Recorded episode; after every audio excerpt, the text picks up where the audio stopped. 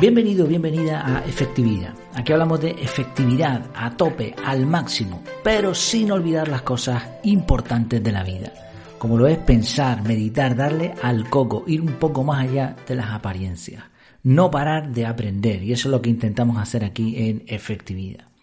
Bueno, solamente recordarte antes de comenzar que esta semana eh, estamos de Black Friday. Así que si estás interesado en el curso de productividad, algo que te recomiendo por supuesto, lo tienes tan solo a 9,97 euros, solamente esta semana. Hasta el domingo estará a este precio. No hace falta que introduzcas ningún cupón ni hay un límite de gente que pueda adquirirlo a este precio, sino simplemente es una oferta para que cualquiera o la mayoría de las personas, si están interesadas, puedan adquirirlo a un precio especial. Vamos allá con la entrada de hoy, con este audio. El título del capítulo de hoy es ¿Has despejado ya el terreno? En el mundo de la efectividad y del desarrollo personal se habla muchísimo de la consecución de proyectos, ya sean estos personales o profesionales. ¿Tienes tú algún proyecto? Seguro que sí, todos tenemos proyectos o deberíamos. ¿Cómo te va con ese proyecto? Hemos hablado en efectividad de los criterios SMART para los proyectos, de la planificación inversa, de las siete claves, las siete Ds para que un proyecto funcione, o incluso le hemos intentado dar la vuelta a la tortilla con ese, eh, ese episodio de no ponerse metas. Se habla mucho de las técnicas, procedimientos para conseguir los proyectos, pero la pregunta del título es, ¿has despejado ya el terreno? Te cuento de qué va esto. Es un ejemplo. Hace unos días salí a caminar cerca de casa y bueno, ahí están construyendo una carretera que parece la obra del Escorial. Eh, si, eres español sabrás de qué va esto, si no, bueno, es una expresión que se utiliza por, por, una, por el Escorial, ¿no? Una, una construcción que duró años y años y años. Y con la que está cayendo además, pues las cosas ahora mismo van todavía más lentas. Mm, habían dicho unos meses al principio, después un año, después más, bueno, y todavía siguen ahí trabajando.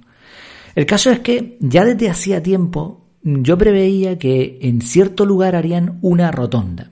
Entonces cuando salí a caminar, confirmé, creo que confirmé la teoría, porque ya han empezado a trabajar los camiones, las palas excavadoras, las apisonadoras, y se va viendo la forma de lo que podría ser una rotonda. Igual me equivoco. Pero aquí está la cuestión. Los ingenieros, los que están al cargo de la obra, ya sabían que ahí iba una rotonda, o lo que sea que vayan a poner. Y el día que toque hacer la rotonda, estará lista en cuestión de probablemente días, no llegará ni a una semana. Pero antes hay que preparar el terreno.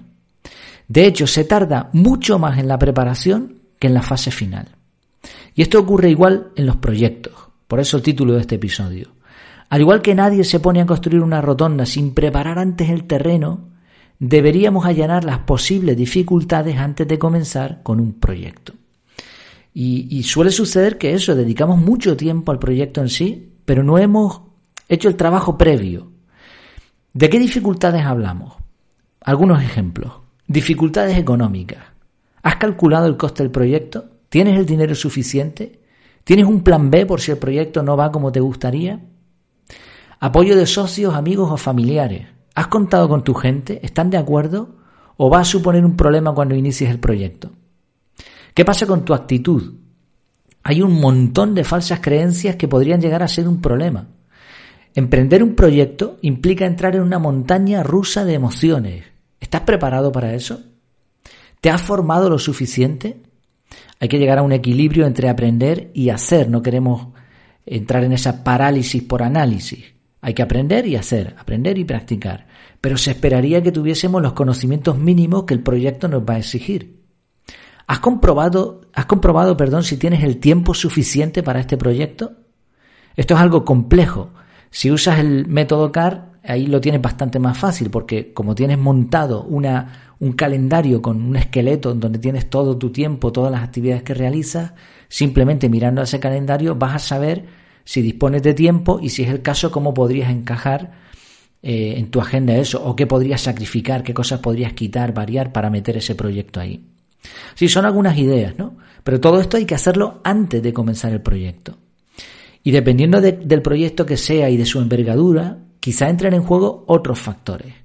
Pero lo que está claro es que en mayor o menor medida vas a tener que allanar el terreno. Así que esta es la pregunta de este episodio. ¿Has preparado ya el terreno? Pues espero que te haya sido útil esta reflexión, esta reflexión que es fácil de decir, pero que hay que ponerse después con ella, ¿no?